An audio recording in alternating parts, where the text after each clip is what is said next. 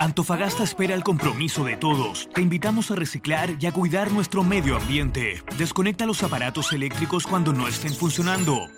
Usa ampolletas LED, son de bajo consumo de energía y entrega la misma cantidad de luz. Apaga las luces que no uses. El agua que utilices en la preparación de alimentos puede ser utilizada en el riego de plantas. Acumula una cantidad considerable de ropa sucia para usar recién la lavadora. Riega tus plantas de preferencia temprano por la mañana o muy tarde.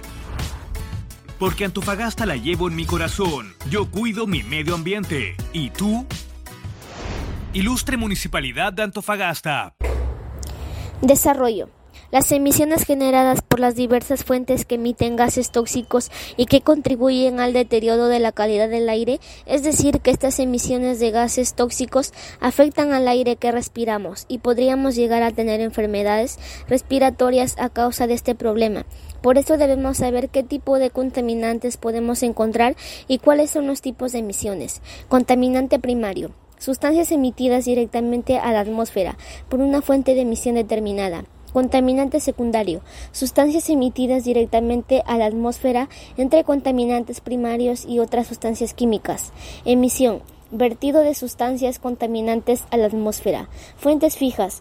Fuente de emisión que no se traslada, manteniéndose en un solo lugar. Fuentes móviles. Fuente de emisión que puede trasladarse con facilidad, emitiendo contaminantes. Fuente de área.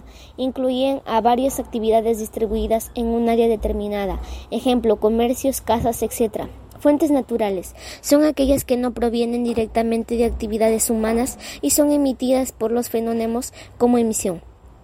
Industrias. Las principales causas de la contaminación atmosférica.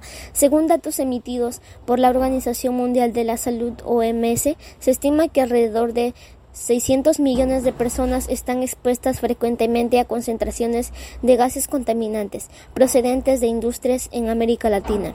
Este hecho puede extrapolarse fácilmente a otros rincones del mundo, en los que las personas conviven con cifras de gases contaminantes en la atmósfera muy superiores a las que podrían considerarse inofensivas para nuestra salud y desarrollo óptimo, como en China o la India, contaminación del aire por el transporte.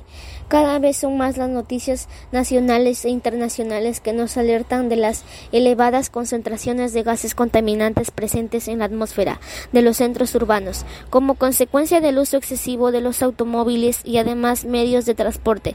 Las emisiones de gases como el dióxido de carbono CO2, monóxido de carbono CO en hidrocarburos HS superan las concentraciones máximas permisibles CMP en muchas ciudades alrededor del mundo, principalmente en aquellas que cuentan con sistemas de desarrollo capitalistas y poco sostenibles. Atmósfera contaminada por la agricultura y ganadería. El sector de la agricultura y el de la ganadería son uno de los más importantes en el desarrollo económico, ambiental y cultural de muchos lugares del mundo. Conlleva también con la emisión de ciertos gases contaminantes. Destacan principalmente el metano y el amoníaco como productos naturales de los gases del ganado y del ciclo natural del nitrógeno de las plantas, respectivamente. El metano resulta realmente perjudicial al ser considerado uno de los gases de efecto invernadero más nocivos, peor incluso que el dióxido de carbono. Por ello, cuando diversos estudios científicos e informes de la ONU aconsejan reducir el consumo de productos cárnicos. Se incluye también la reducción de emisión de metano a la atmósfera, ya que las ganaderías deberían reducir su número de individuos. Por otro lado, los pesticidas e insecticidas usados en la agricultura intensiva conllevan a la drástica emisión de óxido nítrico, el cual conlleva asimismo al deterioro de la capa de ozono, tipos de contaminación del aire, los contaminantes de hogares, el uso doméstico de insecticidas y de ambientadores conlleva la liberación a la atmósfera de diferentes gases contaminantes, entre los que destacan los hidrofluorocarbonos, HFS, aunque se emiten en menores cantidades que los demás gases contaminantes que hemos visto hasta ahora. Son también altamente perjudiciales, ya que una vez que se encuentran en la atmósfera entran en contacto con otras moléculas reactivas, convirtiéndose en gases muy nocivos tanto para la salud de las personas como para el medio ambiente contaminación del aire producida por nuestros residuos. A la hora de generar y gestionar nuestros residuos, debemos ser conscientes que las consecuencias ambientales que conllevan La existencia de inmensos